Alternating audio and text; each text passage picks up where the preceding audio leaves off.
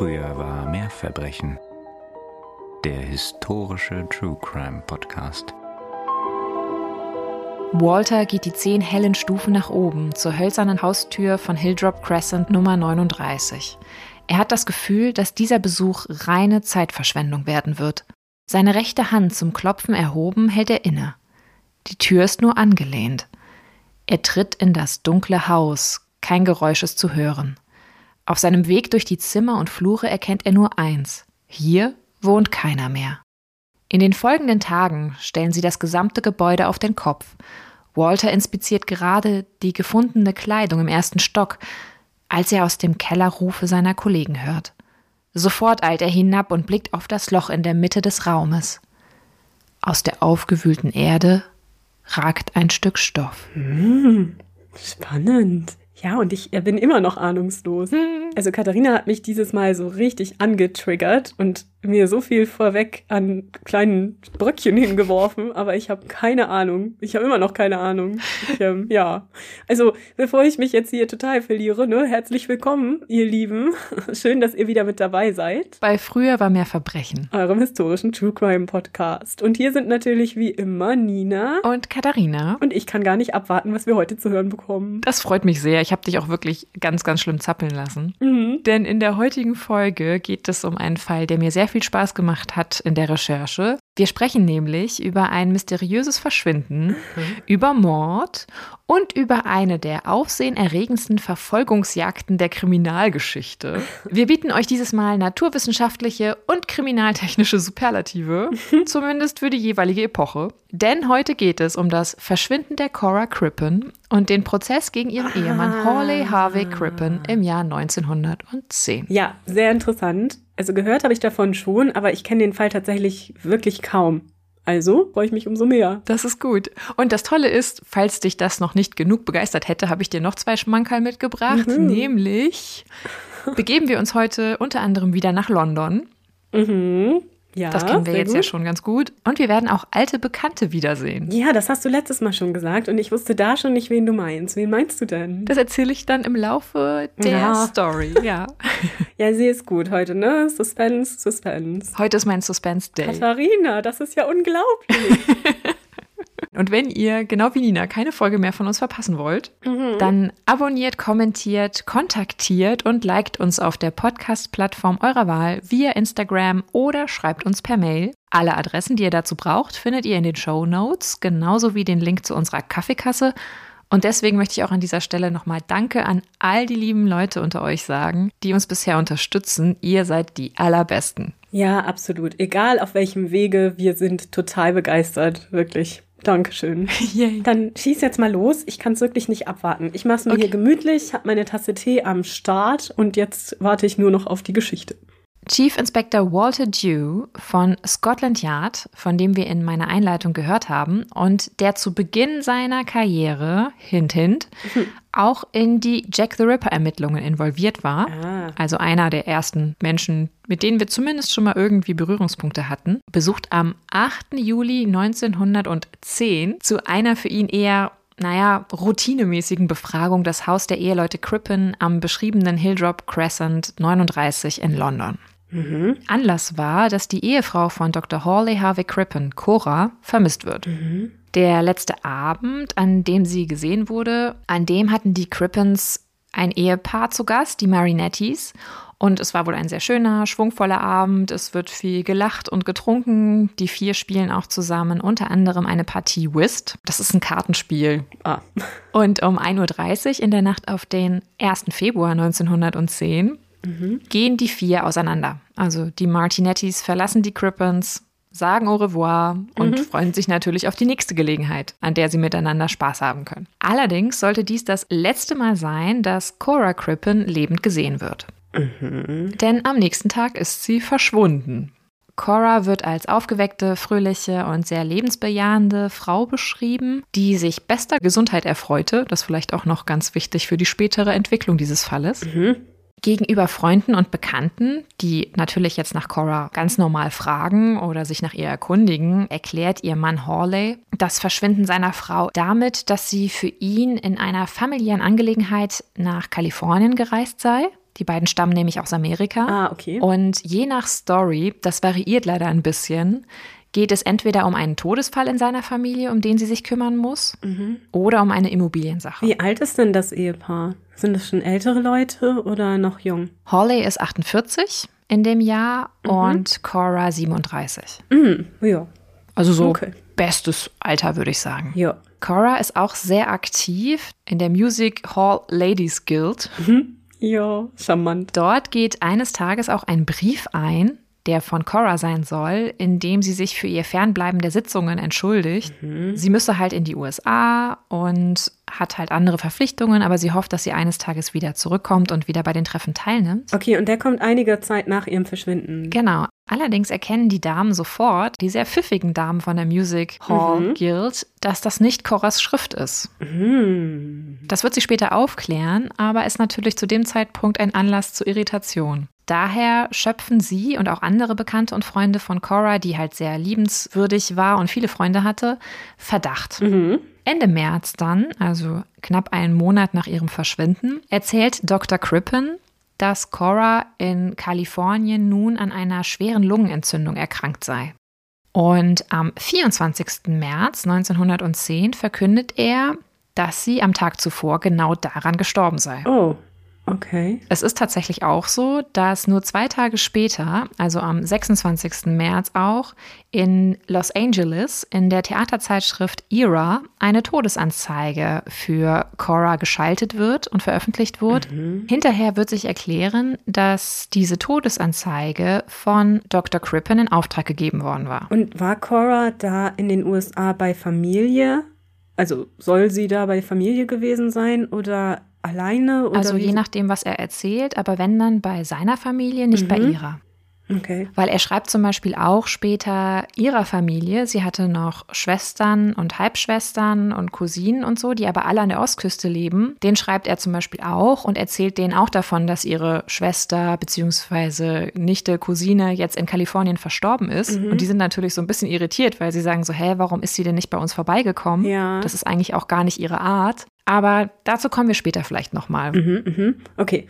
Also bis jetzt ja noch nicht unmöglich, ne? So das Szenario. Das ist bis jetzt theoretisch im Bereich des Möglichen.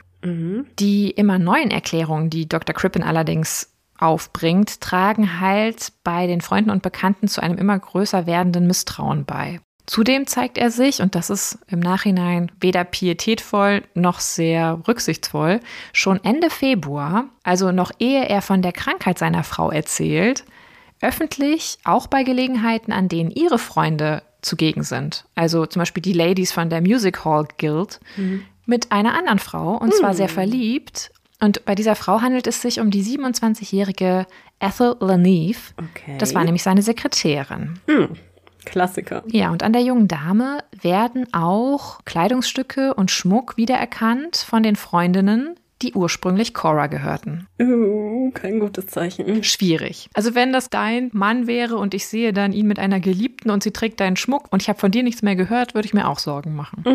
Ja. Hinterher stellt sich raus, dass Ethel schon am 2. Februar, also vielleicht keine 48 Stunden nach dem Verschwinden von Cora, bei Dr. Crippen mit eingezogen war.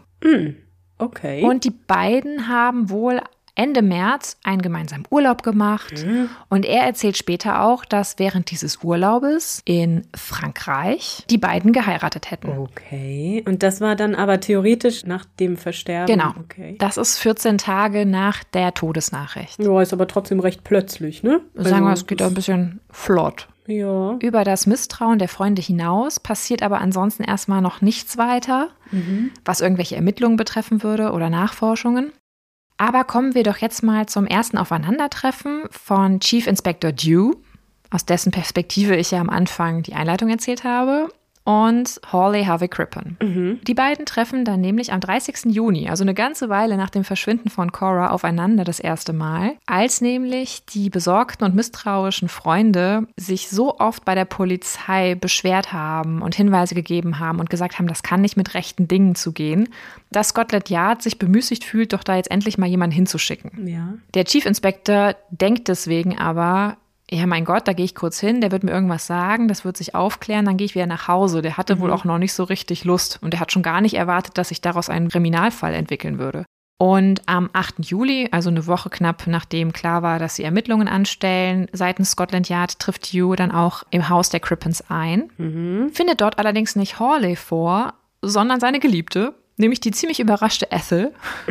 Ethel sagt, wohl sehr überrumpelt, dass Hawley bei der Arbeit sei. Er ist ja Arzt. Dort bringt sie dann den Inspektor auch hin. Also die beiden tappern dann zusammen durch die Stadt hin zu Ja. Hawleys Büro. Dort ist dann Crippen selbst auch sehr überrascht von der ganzen Sache, wird von Dew damit konfrontiert, dass Coras Freunde von den bisherigen Erklärungen von Hawley so ein bisschen unbefriedigt sind. Dann platzt es so ein bisschen aus Dr. Crippen raus. Er räumt nämlich dann relativ bald auch ein, dass die ganzen Geschichten, die er erzählt habe, alle gelogen seien Oh. über das Verschwinden seiner Frau. Okay. Soweit er wisse, würde Cora in Wirklichkeit noch leben Ach. und würde sich bester Gesundheit erfreuen. Okay, und wie erklärt er das? Jetzt wird's interessant. Er sagt nämlich, sie hätte schon seit Jahren eine Affäre gehabt und andere Liebeleien, also nicht nur eine. Unter anderem mit dem Künstler Bruce Miller, der jetzt in Amerika lebt. Bruce Miller wird später, das will ich vielleicht schon vorausschicken, das vehement abstreiten. Ja, es habe Annäherungen gegeben, aber über einen ersten Kuss sei darüber hinaus nichts passiert zwischen den beiden. Ob das stimmt, muss sich, glaube ich, jeder selber denken. In jedem Fall sagt Crippen, er habe von dieser Affäre gewusst und seitdem diese Affäre gelaufen wäre, habe sie sich ihm gegenüber sehr abfällig verhalten. Sie sei sehr gereizt gewesen gegenüber ihrem Mann. Die beiden seien zwar verheiratet geblieben, aber es habe im Grunde keine eheliche Interaktion mehr gegeben. Also weder, Ah ja. dass sie sich ein Zimmer geteilt hätten, ein Schlafzimmer, noch dass sie sich wirklich gut verstanden hätten. Und es hätte auch regelmäßig extrem heftigen Streit gegeben. Also er spricht dann auch immer davon, dass Cora ihn abused hätte. Oh ja, okay. Einen solchen Streit soll es dann auch gegeben haben, nachdem die Martinettis in der Nacht auf den 1. Februar die Crippens verlassen. Der soll so schlimm gewesen sein, dieser Streit, dass sie im Streit auch gesagt habe, sie würde ihn verlassen und am nächsten Tag sei Cora verschwunden gewesen, als er aufgestanden ist. Und er habe nun gedacht, ah, okay, Cora hat das jetzt wahrgemacht, hat es umgesetzt, was sie schon immer angedroht hat. Sie ist scheinbar zu ihrem Geliebten nach Chicago, also nach Amerika gegangen, zu Bruce Miller. Und die ganzen Erklärungen, die er dann den Freunden und Bekannten gegenüber liefert, die hätten nur dazu gedient, den Skandal zu vertuschen und auch sein eigenes Gesicht zu wahren. Ja, und dann hat sie einfach ihre ganzen Sachen dagelassen. Mhm. Ja, einige wenige Klamotten haben wohl gefehlt, sagt er. Das kann man aber zu dem Zeitpunkt natürlich nicht mehr nachvollziehen, weil es gab dann ja erstmal gar keine Ermittlungen, weil ja alle dachten, das, was er erzählt, stimmt. Nee, klar. Er sagt aber dann auch bei dieser ersten Befragung durch Inspector Dew, dass er selber dann halt, weil seine Frau eine Affäre hatte, auch schon seit drei Jahren mit seiner Sekretärin eine Beziehung führe. Die sei schon länger bei ihm angestellt, aber erst seit drei Jahren habe er mit ihr eine Beziehung. Er und auch seine Sekretärin oder ehemalige Sekretärin Ethel Leneve geben ihre Aussagen zu Protokoll. Drew unterzeichnet das alles. Dann gehen die drei zurück zum Hilldrop Crescent, zum Haus der Crippens. Drew fragt Crippen, ob es okay wäre, wenn er das Haus untersuche. Der hat nichts dagegen. Die gehen durch jeden Raum zusammen. Drew versucht sich ein Bild von der Situation zu machen und scheint einigermaßen entspannt zu sein und auch erleichtert. Er findet nichts, was für ihn irgendwie darauf hindeutet, dass die Story des Doktors nicht stimmt. Ja gut, das ist jetzt natürlich auch schon ein bisschen länger her, ne? Was er allerdings tut, ist, dass er zu Dr. Crippen sagt, okay, Doktor, interessante Story. Ich muss natürlich jetzt ihre Frau finden, damit sie mir diese Geschichte bestätigt. Ne? Weil wenn sie noch lebt, Klar. dann muss ich die jetzt irgendwie auftreiben. In Amerika oder sonst, wo sie jetzt ist. Er sagt Crippen wohl auch ganz explizit, wenn ich ihre Frau nicht finde, dann haben sie ein richtiges Problem. Mhm. Ja, kann ich mir vorstellen. Damit ist ansonsten der Inspektor einigermaßen zufrieden und verlässt das Haus wieder und geht seiner Dinge. Wenige Tage später, am 11. Juli, das ist jetzt die Szene, die ich eingangs geschildert habe, kehrt er zurück zu dem Haus und möchte noch ein paar Fragen an den Doktor stellen und findet dieses Haus nun plötzlich verlassen vor. Oh. Die Vögel sind ausgeflogen. Sowohl Crippen als auch Okay. Leneve sind verschwunden. Dew gibt nun sofort die Beschreibung der beiden an die britischen Häfen. Er vermutet nämlich, dass sie das Land verlassen haben, weil sie doch irgendwie Dreck am Stecken haben. Ja. Das ist, finde ich, eine sehr naheliegende Vermutung, muss man einfach ganz ehrlich sagen. Ja, absolut. Gerade nach dem Gespräch. Aha. Das erste Aufeinandertreffen der beiden scheint also vielleicht auch die Worte, die Dew gesagt hat, eine gewisse Panik in Herrn Crippen ausgelöst zu haben. Mhm, Und das ist ja nicht unbedingt so, wenn du nichts zu verbergen hast, ne? Aber bevor auch wir uns auf die Verfolgung der beiden Flüchtigen begeben, schauen wir uns vielleicht doch Hawley und Cora Crippen mal genauer an. Hawley Harvey Crippen stammt selber aus Coldwater in Michigan, wo er am 11. September 1862 geboren wird. Er ist ein etwas über 1,60 Meter großer Mann, sehr schmal, mit hellbraunen Haaren und einer sich entwickelnden, also zu dem Zeitpunkt entwickelten Glatze. 1910 trägt er auch ein Schnurrbart in der Regel und eine goldene runde Brille. Er studiert an der University of Michigan Medizin Vielleicht noch die Anmerkung, dass irgendwie das eine unheilvolle Fakultät zu sein scheint, weil dort hat ja auch Herr Holmes, den ihr aus einer früheren Folge von uns kennt, studiert. Mhm. Und während einer Anstellung, die er dann später in New York hat, lernt er seine spätere Frau Charlotte Bell kennen, die selber Krankenschwester ist und aus Irland kam. Und die beiden heiraten und bekommen sogar 1890 einen gemeinsamen Sohn, Otto. Aber während der Schwangerschaft mit dem zweiten Kind stirbt Charlotte an einem Schlaganfall. Mhm. Und seitdem kümmern sich Hawleys Eltern um den kleinen Otto. Nur wenige Monate nach Charlottes Tod lernt Hawley dann auch die 17, manche Quellen sagen 19-jährige Kunigunde, mhm. ihr Spitzname war Cora, oh Makometsky kennen. Ja, Cora ist auch deutlich besser ja. als Kunigunde. Die sich allerdings Turner mit Nachnamen nennt während er in New York als Assistenzart arbeitet. Coras Traum war es, eine gefeierte Schauspielerin und Sängerin zu werden. Sie ist eine Revue-Schauspielerin und ihr Bühnenname ist Belle Elmore. Uh, na, das war ja damals sowieso schon so ein bisschen verrucht, ne? Das Ganze. Ja. Cora und Hawley heiraten dann am 1. September 1892. Hawley arbeitet dann später auch zeitweise für eine Firma Munyon Home Remedy Company, die homöopathische Medikamente vertreibt. Mhm. Und um das Jahr 1900 ziehen die beiden unter anderem wohl auch aufgrund der Arbeit von Hawley nach London. Mhm. Ab 1905 mieten sie dort das schon beschriebene Haus am Hilldrop Crescent. Das gibt es leider heute nicht mehr. Es gibt die Adresse noch, aber das Haus wurde später abgerissen und überbaut. Nun kommen wir doch wieder zu unserer Storyline und den verschwundenen Bewohnern vom Hilldrop Crescent. Mhm. Denn jetzt nimmt die Geschichte rasante Fahrt auf. Am Nachmittag des 13. Juli, also nur wenige Tage nachdem Inspector Dew und Dr. Crippen das erste Mal aufeinander getroffen sind, stellt die Polizei das Haus der Crippens am Hilldrop Crescent auf den Kopf vollkommen. Also jetzt durchsuchen sie das Ganze nochmal richtig, weil sie jetzt natürlich vermuten, der mhm. hat wirklich Dreck am Stecken, das ist alles nicht mit rechten Dingen zugegangen, da muss es bestimmt irgendwelche Spuren geben. Die Beamten graben auch im Kohlenkeller und in der Mitte des Bodens dort, wo die Steine wohl etwas gelockert gewesen sein sollen, finden sie in etwa 20 Zentimeter Tiefe unterhalb des Backsteinbodens auf einer Fläche von circa 1,20 Meter mal einen halben Meter die Überreste eines menschlichen Körpers. Uh. Die wohl ungeordnet oder einigermaßen uh. ungeordnet im Boden liegen. Das ist ein Boden aus Lehm, also im anstehenden Boden. Mhm. Und die dort allerdings von Kalk umgeben sind. Dabei sind auch Überreste einer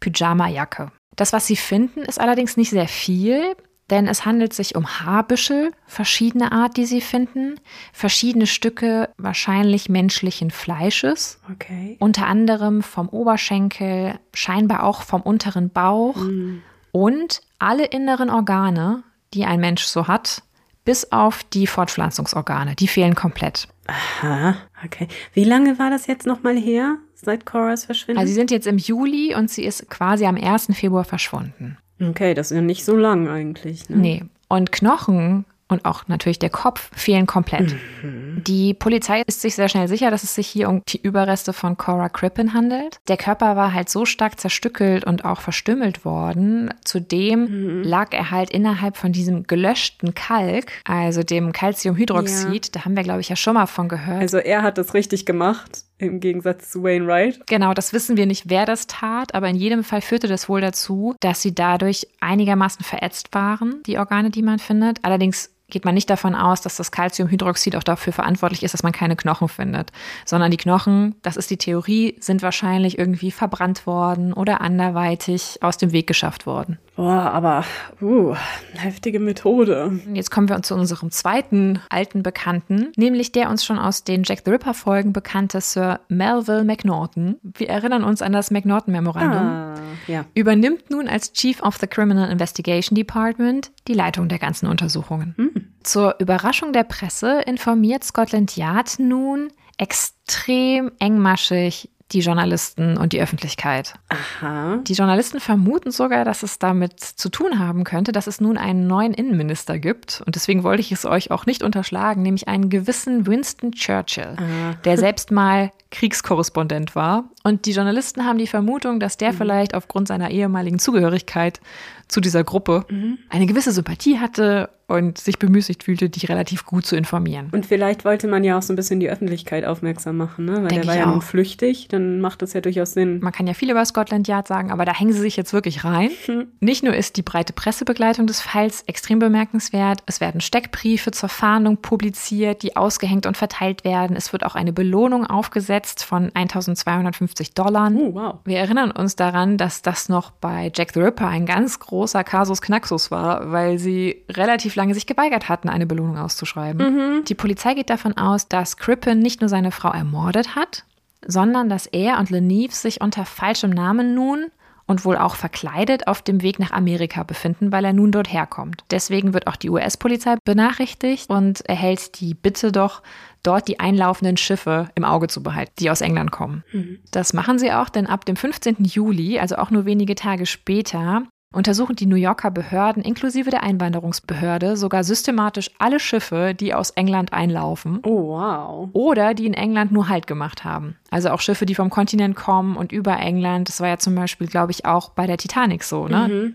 Die Suche nach den beiden, weil die werden jetzt natürlich überall gesehen. Ja, klar. Crippen und auch Leneve werden in Spanien gesichtet, in Frankreich gesichtet. Es gibt auch hier wieder Männer, die fälschlicherweise für Crippen gehalten werden und verhaftet werden. Die müssen dann alle freigelassen werden. Also das übliche Spiel beginnt. Tatsächlich ist es aber so, dass Hawley Crippen und Ethel Leneve sich zu dem Zeitpunkt in Belgien aufhalten Aha. und sich auf die Überfahrt nach Amerika vorbereiten.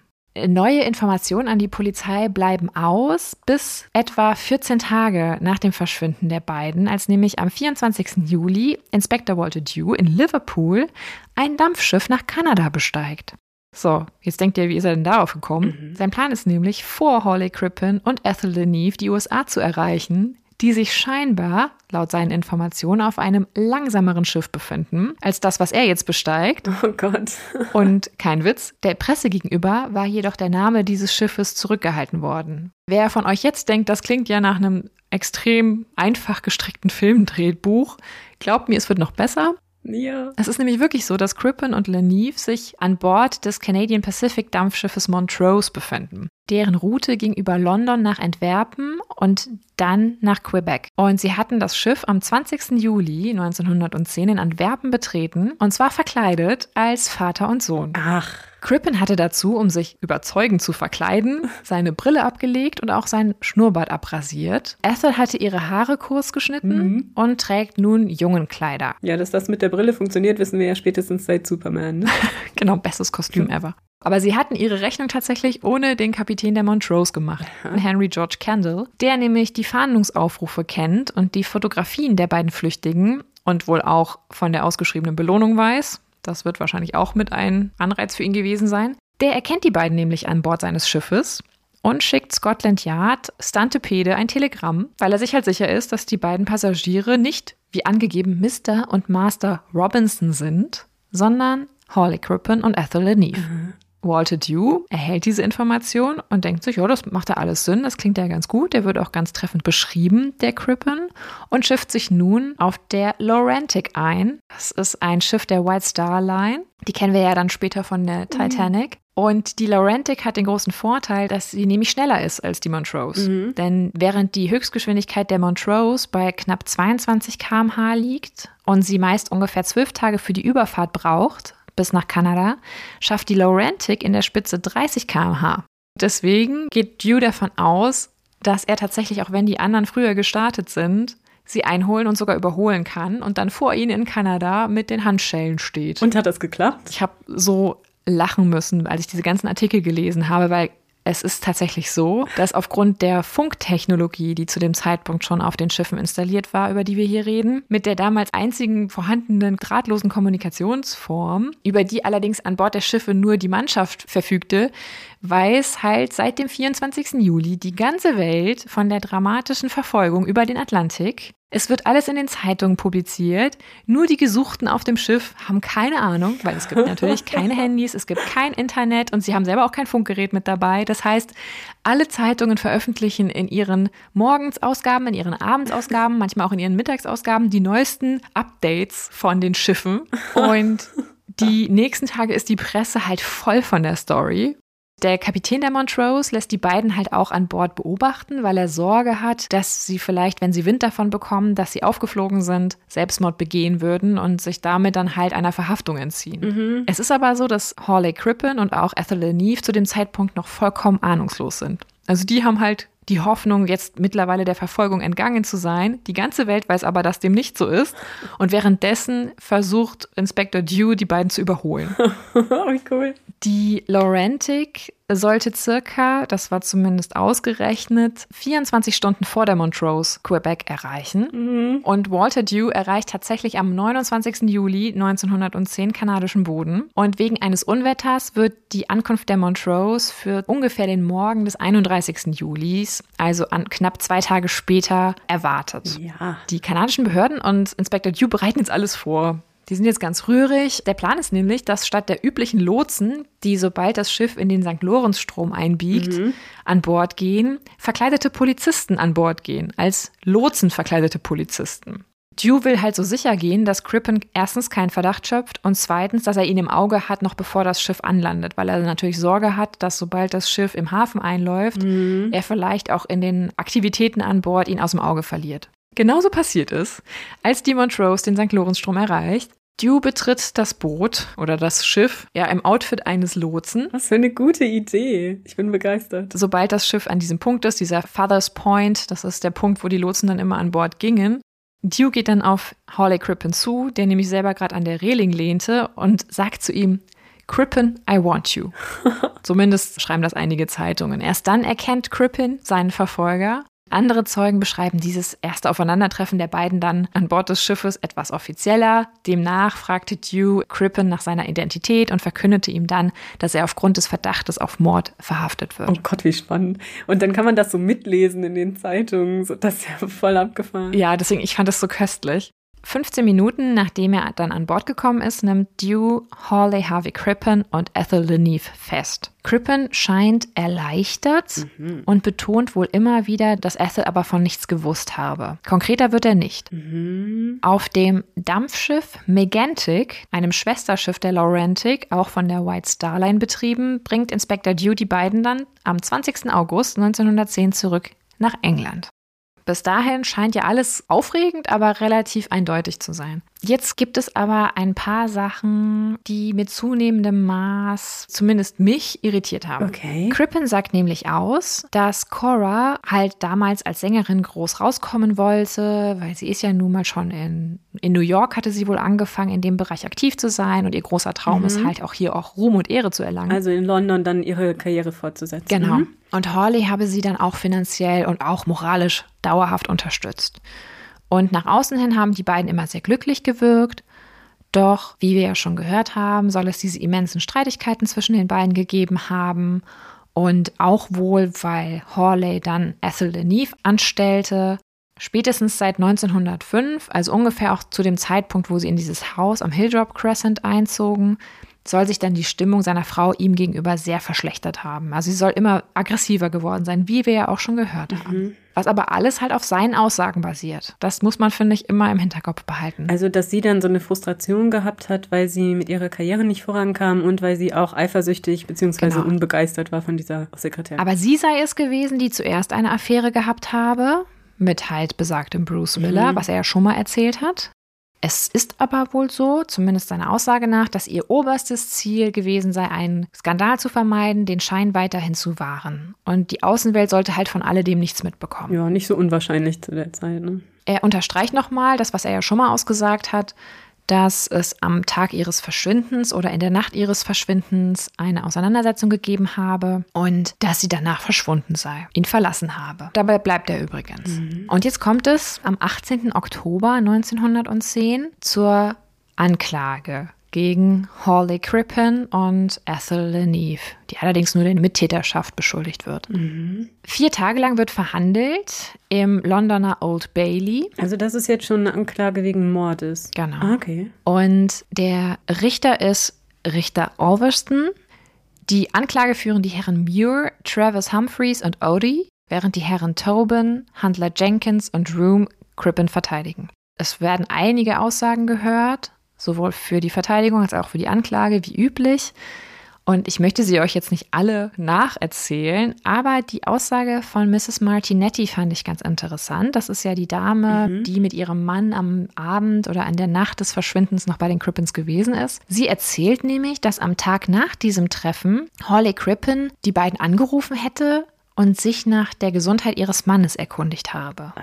Dem ging es aber einigermaßen gut. Dem war wohl ein bisschen plümerant gewesen, aber nichts Schlimmeres. Und das fand ich interessant. Das wird zwar später in der Verhandlung gar nicht mehr groß thematisiert, aber ich will am Ende nochmal darauf zurückkommen, weil es für mich eine Theorie unterstützen könnte. Okay. Die zivilen Zeuginnen und Zeugen sind sich fast alle einig, dass Hawley Crippen ein sehr netter, liebenswürdiger Mann sei.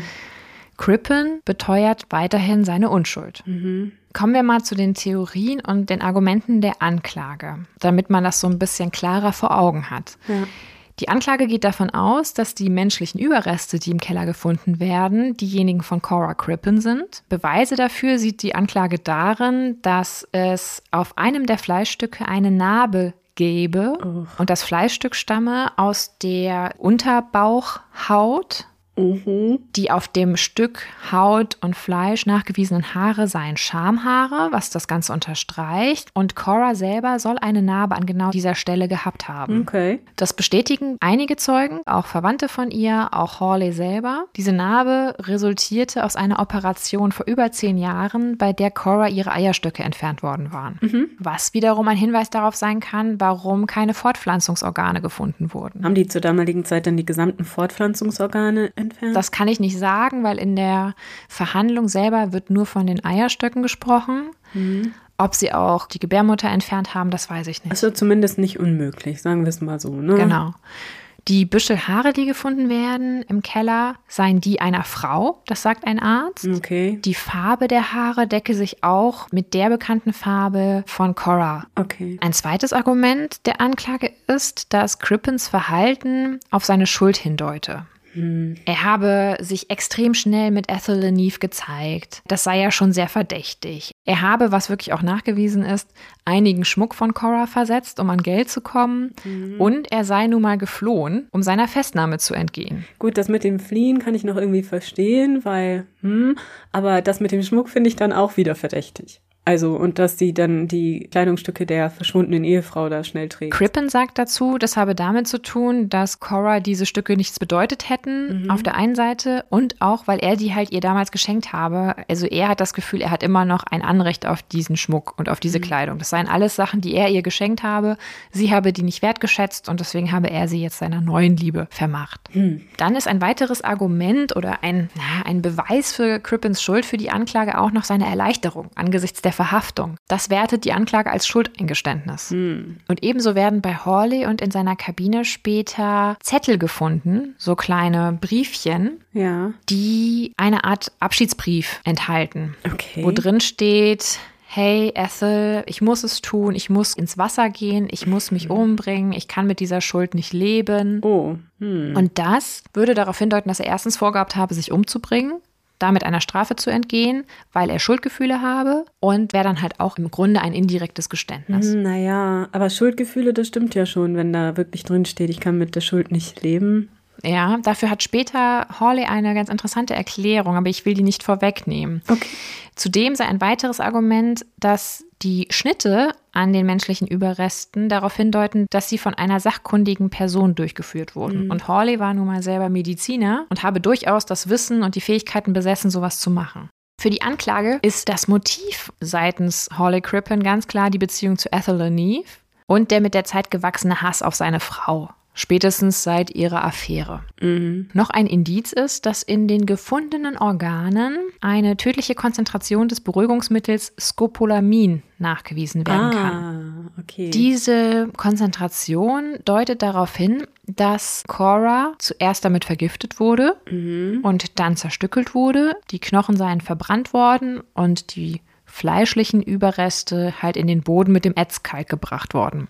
Vielleicht noch kurz zu Scopolamin. Das ist uns heutzutage in deutlich geringeren Dosierungen, beispielsweise aus dem Einsatz gegen Reisekrankheit oder Übelkeit bekannt. 1910 kennt man es durch den Einsatz als Beruhigungsmittel unter anderem in Nervenheilanstalten. Und es schmeckt wohl zwar bitter, kann aber oral gemischt mit Getränken, die selber etwas bitter sind, wie beispielsweise Bier, unbemerkt verabreicht werden, bewirkt in sehr hohen Dosen allerdings erst eine Benommenheit, die je nach Dosierung bis zu einer Bewusstlosigkeit fortschreiten kann, die sogar dann in einer Lähmung mündet. Okay. Die im Prozess aussagenden Mediziner gehen davon aus, dass die nachgewiesene Menge in den Organen in deutlich weniger als zwölf Stunden tödlich war für die Person, der sie verabreicht wurden. Und war das ein Mittel, an das man so herankam, oder war das jetzt etwas, das auch dafür sprach, dass nur ein Mediziner da rankommen konnte? Dazu kommen wir jetzt, denn Holly Crippen hatte das Scopolamin nachweislich und wohl auch das erste und einzige Mal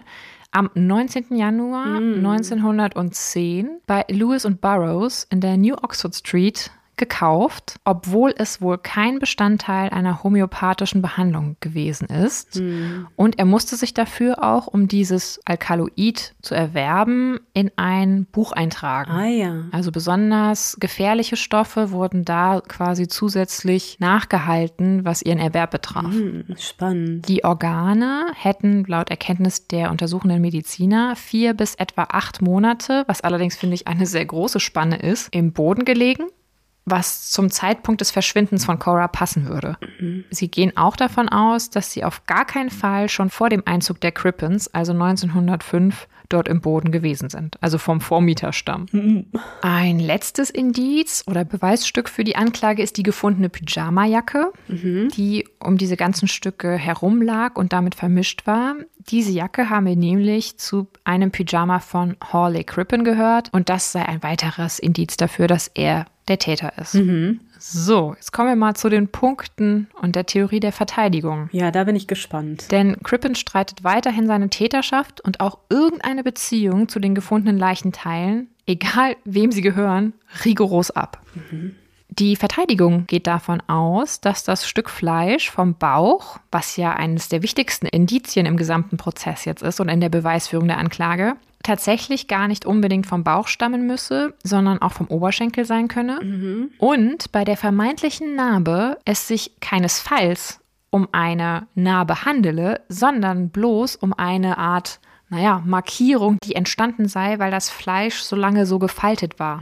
Also die Haut, weil sie zusammengedrückt war im Erdreich. Ja. Damit sei über Zeit diese Form der Verletzung halt im Fleisch und in der Haut entstanden. Zudem befänden sich in der vermeintlichen Narbe Haare und Haarfollikel, was eigentlich nicht sein kann, wenn es eine Narbe ist. Und es sind auch wohl keine Einstiche mehr zu erkennen. Ja, genau, das hätte mich auch gewundert, weil gerade zur damaligen Zeit, denke ich, war das noch mit so unsichtbaren Narben nicht so weit her. Und die medizinischen Zeugen der Anklage wussten tatsächlich, und das ist ja fast ein Verfahrensfehler, schon bevor sie zu diesem Ergebnis kamen, dass Cora eine Narbe an dieser Stelle gehabt hatte. Ah, okay. Und jetzt wird ihnen halt vorgeworfen, das passiert dann auch im Kreuzverhör, dass sie diese Theorie erst dann entwickelt hätten, nachdem sie erfahren haben, dass Cora Crippen am Unterbauch eine Narbe hatte. Ja, ja, das macht Sinn. Jetzt ein kleiner Spoiler. Tatsächlich kann später auch mit modernen Methoden nachgewiesen werden, dass es vermutlich keine Narbe ist, weil es immer noch keine Stiche gibt und halt Haarfollikel zu erkennen sind, weshalb man heute eher davon ausgeht, dass es keine Narbe ist. Also gibt es das noch, ja? Hat man das irgendwo in Formaldehyd eingelegt? Ja, es gibt dieses Stück Fleisch, beziehungsweise ein Mm. Stück der Haut gibt es noch. Hm. Aber es ist ja nun mal so, dass jetzt in seinem Keller diese Leiche liegt. Und ob das jetzt eine Narbe ist oder nicht, ich meine, die Frau ist weg und da ist ein Haufen innerer Organe in einer Kellergrube. Also, Ja. mm. Sagen wir so, es sieht schlecht aus, ne? wenn du menschliche Körperteile im Keller liegen hast. ja, Vielleicht noch zu den weiteren Argumenten der Verteidigung, bevor wir diskutieren. Mhm. Die Zeit, die die Leichenteile im Boden lagen, lasse sich überhaupt nicht feststellen. Das sei Humbug seitens der Mediziner der Anklage, Mhm. weil die relevanten Faktoren, das kennen wir ja auch aus modernen Fällen, seien so heterogen, dass das zumindest zur damaligen Zeit mit den technischen Möglichkeiten überhaupt nicht klar festzustellen sei. Ich finde, das zeigen zumindest die Mediziner der Anklage auch ganz deutlich, indem sie sagen vier oder acht Monate. Das finde ich ist eine sehr weite Spanne. Ja, aber würde ja alles noch in den Bereich fallen, in dem die Crippens in dem Haus wohnten und irgendwas liegt ja da im Keller. Das stimmt. Die Mediziner der Verteidigung gingen allerdings davon aus, dass die Leichenteile dort schon vor dem Einzug der Crippens lagen. Mhm. Sie behaupten auch, dass das nachgewiesene Scopolamin sich durch den natürlichen Verwesungsprozess entwickelt hätte. Oh, das geht? Das wird tatsächlich innerhalb dieses Prozesses sehr lange diskutiert, Mhm. inwieweit das möglich ist. Ich kann es nicht beurteilen. Ich bin weder Biologe noch Pathologin. Mhm. Zumindest können Sie dieses Argument im Verlauf des Verfahrens nicht ausräumen. Okay. Ich glaube auch tatsächlich, dass die Mediziner der Anklage nicht mehr zugegen waren, als die Mediziner der Verteidigung ausgesagt haben. Deswegen wird es nicht so ganz klar, was die dazu gesagt haben. Vielleicht haben die gesagt, hey, das ist totaler Humbug. Zumindest wird diese Theorie aufgebracht. Das gekaufte Scopolamin habe Crippen ganz normal in der Behandlung seiner Patienten eingesetzt. Und er behauptet selber auch, das habe er schon öfter getan, schon seit den 1880er Jahren. Allerdings kann ihm das keiner richtig nachweisen, also wir wissen es nicht. Naja. Crippen behauptet auch selber, er habe überhaupt gar keine Erfahrung als praktischer Chirurg. Also wie solle er dann einen Körper zerteilen? Ja, das ist natürlich nicht so ganz falsch, ne? Man geht immer davon aus, dass jeder Mediziner alles kann, was Medizin mit Ja. Medizin zu tun hat. Und das ist natürlich nicht wahr. Das stimmt. Aber wie, inwieweit man da jetzt wirklich so detailliert ein Chirurg sein musste, weiß Ja. ich nicht. Vielleicht noch die zwei letzten Argumente der Verteidigung. Mhm. Die Zettel mit der suizidalen Absicht von Hawley Crippen. Da hat er nämlich eine Erklärung für. Die habe er lediglich als Finte geschrieben. Er behauptet nämlich, ihn habe kurz bevor die Montrose in den St. Lorenzstrom eingebogen sei, einer der Quartiermeister gewarnt Okay. und gesagt so, hey, die kommen, um dich zu holen, die kommen an Bord. Ich kann dich aber hier verstecken und vom Schiff bringen. Und jetzt sei der Plan gewesen, den sie gefasst haben, dass Crippen diese Zettel verteilt, dann versteckt wird. Wenn die an Bord gehen, denken die, er hat sich umgebracht. Ah, okay. Und dass er dann halt später, wenn die Luft wieder rein ist, von Bord geht und zu Ethel reist und die beiden dann glücklich, happily ever after leben. Das ist seine Erklärung für das Ganze. Und deswegen handele es sich überhaupt nicht um irgendein Schuldeingeständnis, sondern wirklich nur um den ersten Versuch einer falschen Fährte, zu der es leider dann nie kam, weil er früher gefasst wurde. Ja, gut, aber es ist ja dann wieder das Argument, dass er versucht zu fliehen. Ja. Dass er sich nicht der Verhandlung stellen will oder dem Verfahren. Da sagt er, er habe die Stadt und das Land nur deswegen verlassen, weil er Angst hatte, verhaftet zu werden. Und er wollte halt so lange aus dem Fadenkreuz sein, bis seine Frau wieder auftaucht. Und dann Okay. habe er auch zurückkehren wollen. Und der Besuch von Dew habe ihm solche Angst gemacht, als der dann gesagt hat, ja, wenn ich jetzt ihre Frau aber nicht finde und die nicht bestätigen kann, was sie gesagt haben, dann sieht's richtig, richtig schlimm für sie aus, dass er ein bisschen panisch geworden sei. Und Angst hatte halt, verdächtig zu werden. Es ist natürlich auch nicht so einfach schwarz und weiß, ne? Menschen machen ja auch nicht Ja. immer rationale Dinge oder alles, was man tut, ist immer logisch und richtig. Also wer weiß, wer kann es sagen? Okay, gab es noch Argumente der Verteidigung? Nein, das sind die alle quasi, also alle, die ich für valide halte. Nach nur knapp 30 Minuten, die dann für die Beratung sich genommen werden, entscheidet die Jury. Und zwar wird Ethel Neve der Mittäterschaft freigesprochen. Mhm. Sie scheint wirklich davon überhaupt nichts gewusst zu haben. Es scheint wirklich so, dass sie lediglich in Anführungszeichen die Geliebte war, die das geglaubt hat, was Hawley ihr gesagt hat und die auch geglaubt hat, dass er das Land nur verlassen möchte, weil er Angst hat, nicht weil er schuldig ist. Ja. Hawley Harvey Crippens Urteil lautet schuldig Mhm. und die Strafe, die gegen ihn verhängt wird, ist Tod durch Erhängen. Finde ich erstaunlich. Sein Anwalt versucht auch noch eine ganze Weile erfolglos die Hinrichtung zu verhindern. Mhm. Und am 23. November 1910 wird Hawley Harvey Crippen im Gefängnis von Pantonville gehängt Ja. und dort auch auf dem Gelände bestattet. Hm. Vielleicht noch kurz, bevor wir diskutieren, noch was vielleicht zu den Nachwirkungen, weil sie, glaube ich, relevant sind für unsere Diskussion. Mhm. Und dann kannst du loslegen. Ich sehe schon, du schachst mit den Hufen. Mit der Zeit sickert der Fall nicht nur wegen dem Erfolg der Kriminaltechnik, also sei es durch den Nachweis des Giftes in den Organen und auch wegen der aufsehenerregenden transatlantischen Verfolgungsjagd in die Popkultur ein. Es gibt unzählige Bücher und Filme, die sich mit dem Fall auseinandersetzen, sowohl fiktional als auch dokumentarisch. Hawley Harvey Crippen wird sogar so berühmt, dass er als berüchtigter Mörder gehandelt wird und sogar eine Wachsfigur in der Chamber of Horrors bei Madame Tussauds in London bekommt. Ja. Das letzte Urteil ist in dem Fall allerdings nicht ganz gesprochen, denn 2007 führen Wissenschaftler von der University of Michigan, scheinbar wollen die wohl ihren Ruf retten, weil die relativ viele Serienmörder oder Mörder ausbilden, zumindest haben. Ich will sie jetzt hier nicht diskreditieren. Also falls ihr dort studiert habt, sorry. Die führen einen DNA-Test durch an einem der noch erhaltenen Fleischstücke Mhm. und vergleichen das Ergebnis mit lebenden Nachfahren von Cora Crippen. Und dabei kommt raus, dass es sich nicht um eine Vorfahrin dieser Nachfahren handelt, sondern dass die Überreste von einem Mann stammen. Was? Ja. Oh. Allerdings, bevor dein gesamtes Kartenhaus in sich zusammenstürzt, es gibt auch Stimmen, die sagen, dass die Methode, die zu dieser DNA-Analyse benutzt wurden, Ah ja. nicht valide sein. Das hätte nochmal gegengeprüft werden müssen. Und auch das Asservat selber sei in einem so schlechten Zustand gewesen, dass man es nicht hätte betesten können. Das heißt, wie valide diese Analyse ist, finde ich, ist noch nicht gesagt. Also wir müssen jetzt noch nicht sagen, okay, da drin liegt ein Mann, weil ich finde, diese DNA-Testung Nee. kann zumindest mit einem gewissen Zweifel betrachtet werden. Also es könnte sein, es könnte aber auch nicht sein. Aha. Darüber hinaus versuchen Nachfahren von Hawley Crippen wohl bis heute seine Leiche von England in die USA zu überführen. Sie haben wohl zeitweise auch versucht, für ihn eine Begnadigung zu erreichen. Das haben sie wohl mittlerweile aufgegeben. Und sie wollen jetzt nur noch seine sterblichen Überreste überführen. Allerdings wird ihr Antrag bisher schon mehrfach von der britischen Regierung abgelehnt, beziehungsweise die bürokratischen Hürden, die man meistern muss, werden sehr hoch gesetzt. Es gibt wohl auch finanzielle Hürden, die man nehmen muss, um das sowas zu erreichen. Oh Gott, sowas finde ich ja immer albern. Lass ihn doch darüber fahren. Ja. So, und jetzt können wir in die Diskussion starten, wo ich ein paar Gedanken mit dir gerne mal diskutieren möchte. Es gibt ja jetzt theoretisch drei Möglichkeiten. Mhm. Erstens, das DNA-Ergebnis ist korrekt und die Leiche ist nicht Cora Crippen. Mhm. Dann wäre es entweder so, dass Dr. Crippen einen Typ umgebracht hat, von dem wir nicht wissen, wer er war, oder dass Dr. Crippen unschuldig ist. Mhm. Ist denn Cora jemals wieder aufgetaucht? Ich meine, die Frage ist jetzt wahrscheinlich überflüssig, nachdem man heute noch mit DNA-Tests versucht, da was zu machen. Nein. Mhm. So, dann gibt's ja noch die Möglichkeit, dass Dr. Crippen einfach komplett schuldig ist. Dann sind seine Aussagen Aha. definitiv mit Vorsicht zu genießen. Vielleicht gab es dann halt auch nie eine Untreue seiner Frau, so wie das zumindest ihr vermeintlicher Geliebter behauptet. Nee. Vielleicht hat er das so ein bisschen so dargestellt. Ja, und ich meine, selbst wenn. Das Krasse ist aber, bis heute gilt Cora Crippen als lebenslustige, aber auch etwas frivole Frau. So wird sie immer dargestellt. Also auch vor allem in vielen Artikeln ist das quasi so, sie hatte so ein leichtes Leben, was sie führte mit moralisch leichten Grundsätzen. Sie habe auch mit äh, manchen Pensionsgästen geschlafen, die sie manchmal im Haus beherbergt hatten.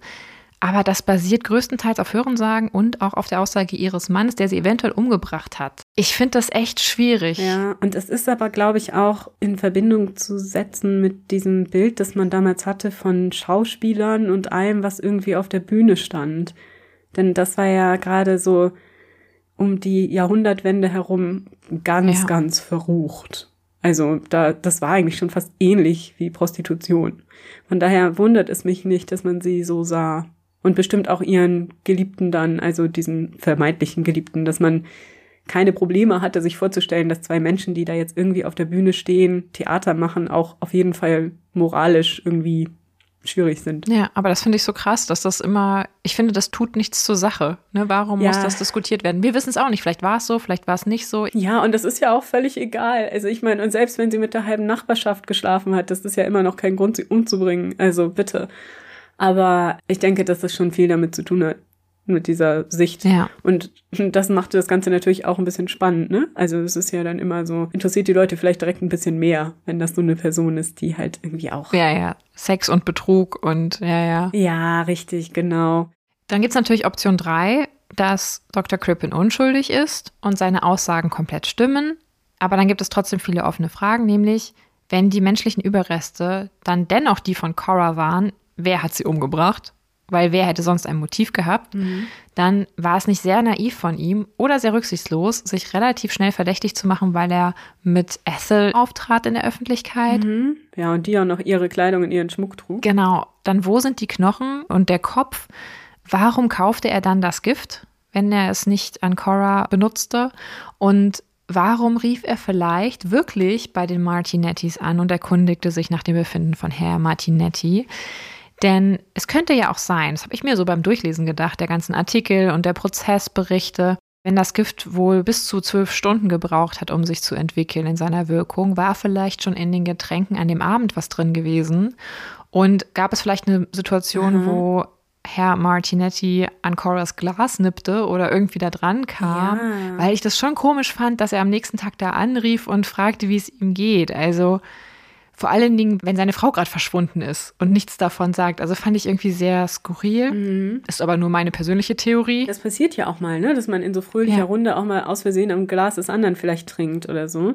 Und ich dachte Hm, mir, vielleicht hat er dann die. Gelegenheit genutzt, dass sie so unbeschwert ist und vielleicht nicht darauf achtet, welches Glas sie nimmt oder so. Und hat dann aber später irgendwie gedacht, um, ich frag mal lieber nach, ob der, ob es dem es noch gut Ja, geht. ja, und das würde ja zeitlich auch hinkommen. Und es gibt aber tatsächlich Stimmen, die heute behaupten, die Polizei habe das Ganze fingiert und die Leichenteile dort Hä? ja, deponiert, weil sie von der Öffentlichkeit zu Ergebnissen gedrängt worden seien. Das halte ich aber eher für unwahrscheinlich, weil es gibt ja genug Fälle, in denen die Polizei gar keine oder wenige Ergebnisse vorweisen konnte. Und Oh ich kann ja. mir nicht vorstellen, also wo sollen sie denn da die Leichenteile hergehabt haben? Naja, und es ist ja auch immer noch so, dass im Endeffekt die Cora einfach auch nicht wieder aufgetaucht ist. Ja. Also irgendwo muss Cora ja sein. Und die haben sich ja nun wirklich scheinbar nach deiner Erzählung sehr viel Mühe gegeben, diesen Fall auch zu klären. Und kann mir nicht vorstellen, also was muss denn passiert sein in dieser Ehe, dass Cora Ja. untertaucht? Also wenn sie ihn verlässt, ist es ja eine Sache, weißt du, zurück zur Familie nach Amerika oder so. Oder meinetwegen auch zu ihrem Geliebten. Aber wirklich unterzutauchen und nie wieder gefunden zu werden, das machst du ja nicht einfach so. Ja, und die Familie hätte dann ja trotzdem irgendwann mal von ihr gehört. Also das kann ich mir nicht vorstellen. Ja, eben, genau. Und nur weil du deinen Mann verlassen willst, ver verlässt er ja auch nicht gleich alle Menschen, die dir sonst noch was bedeuten. Also das glaube ich nicht. Es ist tatsächlich wohl so, dass die Polizei, auch weil sie relativ sicher ist, dass es sich um Cora handelt, nicht großflächig nach ihr suchen lässt. Ne? Also der Verteidiger von Hawley prangert das auch dann später an, als er versucht, die Vollstreckung des Urteils zu verhindern. Ah, okay. Sie haben über den Anfang hinaus, Ah. wo sie das so ein bisschen versucht haben, das nicht in der Form gemacht, wie sie vielleicht nach ihm gefahndet haben. Aber selbst das macht das Ganze ja noch nicht Hm, unwahrer. Nee. Ich muss auch, was ich gerade gesagt habe, ein bisschen einschränken. Ne? Natürlich bei entsprechendem Leidensdruck ist es sicher möglich, dass man sich auch, oder dass man Mhm. auch untertaucht, um einer Ehe zu entgehen. Aber ich finde jetzt nach den Ausführungen, die wir gehört haben, nicht, dass dieser Leidensdruck so immens scheint. Also, dass er sie über so einen langen Zeitraum vielleicht und ihre Familie vielleicht an Leib und Leben bedrohte oder so. Wissen wir natürlich nicht. Kann ja sein. Aber ja, also zumindest auch nach diesem Abend mit den Freunden. Gut, man weiß es nicht, man steckt ja auch nicht drin. Also ich halte mich da natürlich zurück. Ja. Natürlich könnte sie auch untergetaucht sein. Aber ich frage mich halt, wenn er der Mörder war, warum hat er dann sich so plump verhalten und sich so schnell mit der Ethel gezeigt und hat die bei sich einziehen lassen? Also war er so naiv, dass er wirklich gedacht hat, dass das keiner komisch findet? Ja, aber es ist ja auch auf jede Weise komisch. Also wenn er sie umgebracht Ja. hat, ist es komisch, weil das ist ja auch echt ein bisschen nicht so schlau. Und wenn er sie nicht umgebracht hat, ist es auch komisch. Es muss einem doch klar sein, dass, Ja, das dass stimmt. die Leute das merkwürdig finden, wenn die Frau plötzlich weg ist und man hat eine Jüngere am Arm. Es ist schwer zu sagen, aber meine Gedanken kommen immer wieder zurück zu dem Punkt, dass da diese Leichenteile im Keller liegen.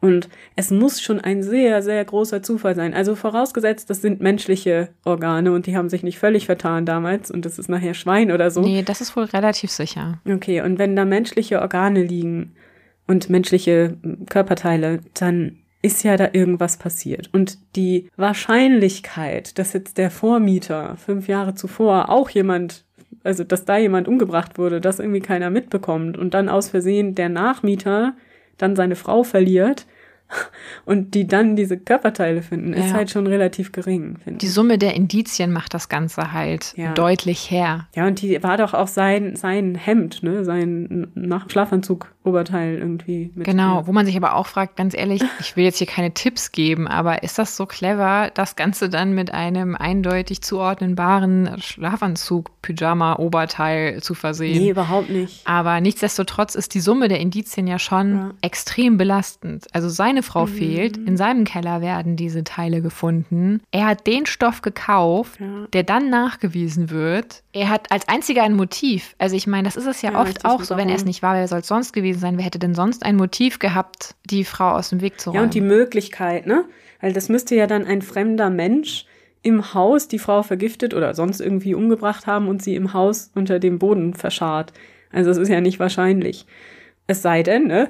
Die ganz abgefahrene Möglichkeit ist natürlich, es ist tatsächlich nicht Coras Körper, der da liegt, sondern der Körper einer anderen Person, die Cora umgebracht hat.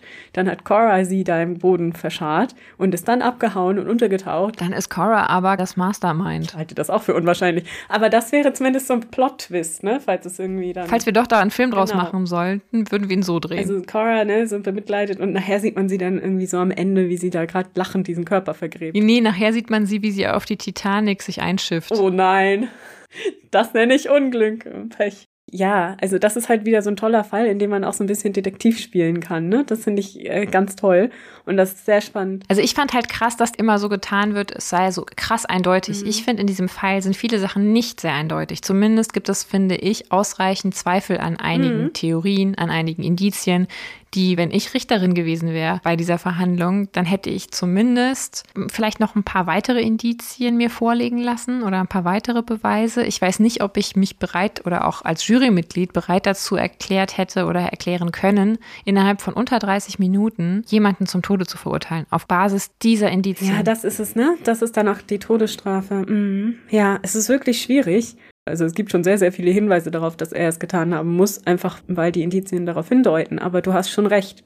Also eindeutige Beweise finde ich auch schwer. Ja. Aber es ist eine interessante Zeit dafür, ne? Weil, also vorher hätte man vielleicht nicht mal feststellen können, ob es überhaupt menschliche Körperteile sind. Ich denke gerade so, was weiß ich, 200 Jahre davor oder 100 Jahre davor, da wäre wahrscheinlich noch nicht mal das eindeutig nachweisbar gewesen Ja. oder man hätte es nicht unbedingt sagen können. Zumindest nicht, wenn sie schon so stark verwest sind oder verätzt durch diese, durch den Kalk. Ja. Ist schon spannend und auch, dass das gerade in dieser Zeit dann so ist. Und diese Verfolgungsjagd ist natürlich einfach richtig, richtig lustig. Ey, als ich das gelesen habe, dachte ich so wirklich, du sitzt live dabei.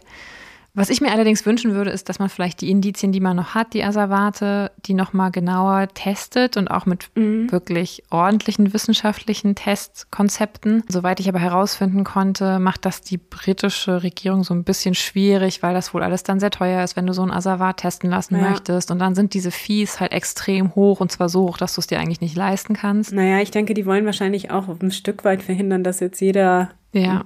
Hobbydetektiv auf die Idee kommt, ein Stück davon testen zu wollen, denn es ist ja auch eine endliche Ressource. So unschön das auch ist, aber irgendwann ist es ja nicht mehr da. Und deswegen ist es auch schon in gewisser Weise richtig, dass sie es nicht so einfach machen. Ja, das stimmt. ich. Es ist natürlich super spannend. Und die arme Ethel. Stell dir mal vor, wie das gewesen sein muss. Wenn sie wirklich von nichts gewusst hatte, ne? Also, wenn ich jetzt ihre beste Freundin wäre, würde ich sagen, du, das mit dem verheirateten Typen, überleg dir das nochmal, einfach weil es extrem anstrengend für dich ist und sein wird. Ja, aber also ehrlich, würdest du jetzt einen verheirateten Herrn mir vorstellen, der seine Frau umgebracht hat? Dann würde ich dir erst recht davon abraten, die nächste Ehefrau zu werden. Ja, gut, das wusste sie, als sie sich kennenlernten. Da war sie ja noch nicht tot, die Ehefrau, aber. Nee, aber dann war sie tot und sie hat ihn ja dann geheiratet. Ja, zumindest hat er das gesagt. Ich weiß gar nicht, ob das wirklich stimmt, ob er das nicht nur Ob gesagt sie hat. wirklich geheiratet haben? Ja, ob er das nicht nur gesagt hat, Ah, um okay. ihren Status zu legitimieren. In jedem Fall lebte Ethel noch eine ganze Weile und hatte danach, soweit ich weiß, auch noch ein normales Leben und einen anderen Partner und so. Aber ja, es war auf jeden Fall keine sehr clevere Partnerwahl. Nee. Damit sind wir am Ende eines vermeintlich eindeutigen Falles, dessen Fallstricke wir euch heute mal näher gebracht haben. Ja.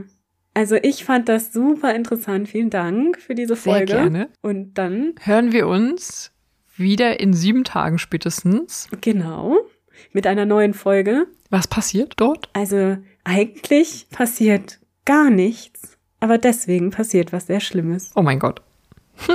Ich bin gespannt wie ein Flitzebügelchen. Und wir begeben uns zurück ins 17. Jahrhundert. Oh. Ja. Also, ihr dürft gespannt sein. Und du auch? Ja. Und dann freuen wir uns riesig, wenn ihr nächstes Mal wieder mit dabei seid bei uns bei Früher war mehr Verbrechen. Eurem historischen True Crime Podcast.